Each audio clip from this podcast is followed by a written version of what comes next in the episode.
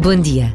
Hoje, dia 8 de dezembro, o Papa Francisco vai rezar e entregar simbolicamente um ramo de flores à imagem da Imaculada Conceição na Praça de Espanha, situada no centro de Roma. Este monumento foi criado em homenagem ao dogma da Imaculada Conceição, proclamado pelo Papa Pio IX em 1854. Basta esta breve pausa para nos recordarmos do significado deste feriado religioso que nos traz ao coração a jovem menina Maria, Mãe de Jesus.